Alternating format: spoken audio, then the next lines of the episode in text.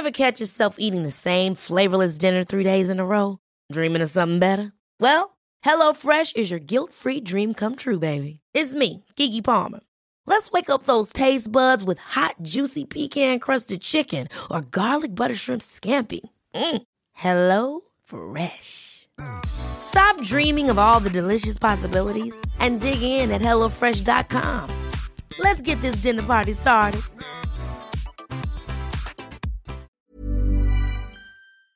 El Instituto Mexicano para la Competitividad señaló que la empresa que el gobierno federal planea crear para distribuir gas LP no va a beneficiar a las familias mexicanas. ¿Por qué? Vamos a preguntarle a Valeria Moy, directora del Instituto Mexicano para la Competitividad. Valeria, buenos días, gracias por tomar nuestra llamada.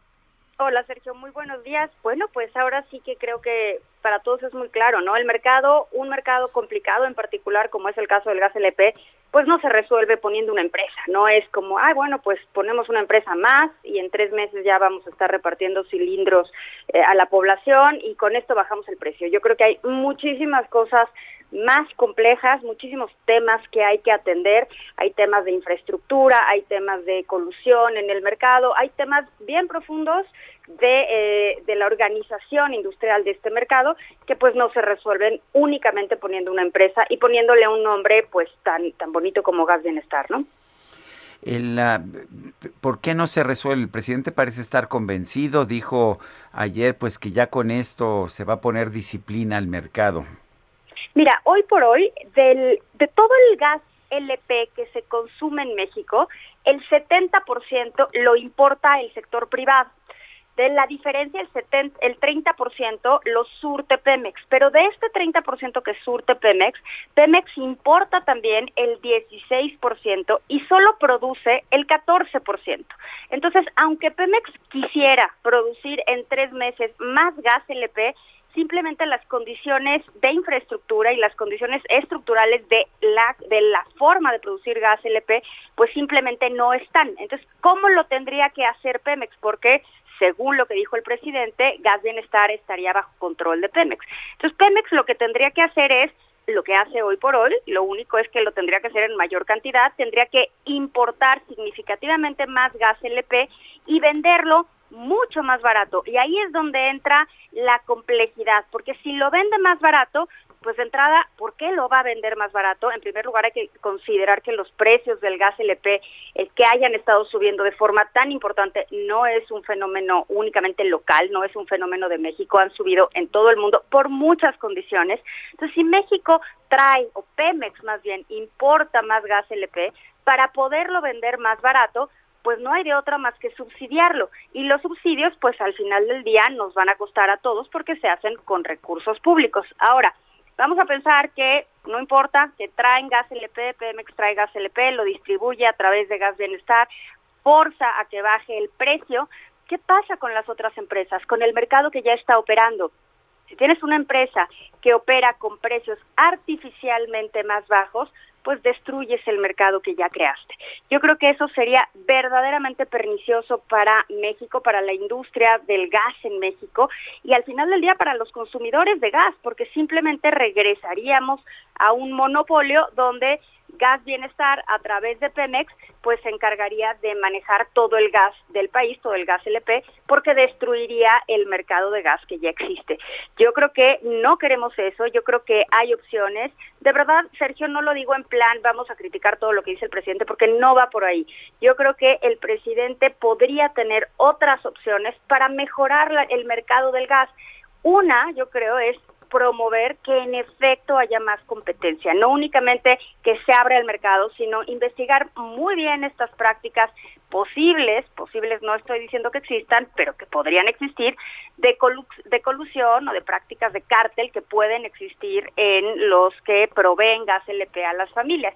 Pero por otro lado, también podría dar un sustituto y el mejor sustituto en este caso es el gas natural. Pero eso no se hace en tres meses, Sergio. Para poder producir más gas, natural, que México sí tiene gas natural, pues se necesita inversión, se necesita infraestructura, se necesita extraerlo, se necesita construir la infraestructura para llevar este gas natural a las casas. Yo creo que hay opciones. la opción que plantea el presidente no me parece la más adecuada ni para el país ni para las finanzas públicas. Algunos países han optado por una situación similar, por crear distribuidoras de gas ah, del gobierno. Lo hizo Venezuela con Hugo Chávez en 2008 con gas comunal. ¿Cómo le fue a Venezuela? ¿Tienes alguna información? No, no tengo ninguna información de cómo le ha ido a Venezuela en el tema de gas comunal pero bueno, pues todos tenemos información de cómo le está yendo a Venezuela, ¿no? Y sabemos que eh, no necesariamente es un país al que queramos emular, por lo menos, y aquí me voy a acotar mucho a mi área, que es el tema económico. Venezuela está en una condición económica de crisis brutal, lleva estándolo desde hace muchísimos años, y bueno, no creo que sea un país que queramos copiar. De hecho, esta idea de distribuir gas por cilindros es muy, eh, no es de un país desarrollado, ¿eh? Gas por cilindro se distribuye en muy pocos países y no, no son esos países a los que queremos copiar, no son los países a los que queremos parecernos. ¿Gas natural entonces sería una opción? Gas natural es una opción, pero claro, para poder producir gas natural, pues no se hace en tres meses, ¿no? No es una decisión de, ah, bueno, a partir de mañana hacemos gas natural y lo distribuimos. Pues por supuesto que no, necesitas cambiar plan de negocios, necesitas invertir en infraestructura, necesitas invertir en los ductos que van a llevar este gas.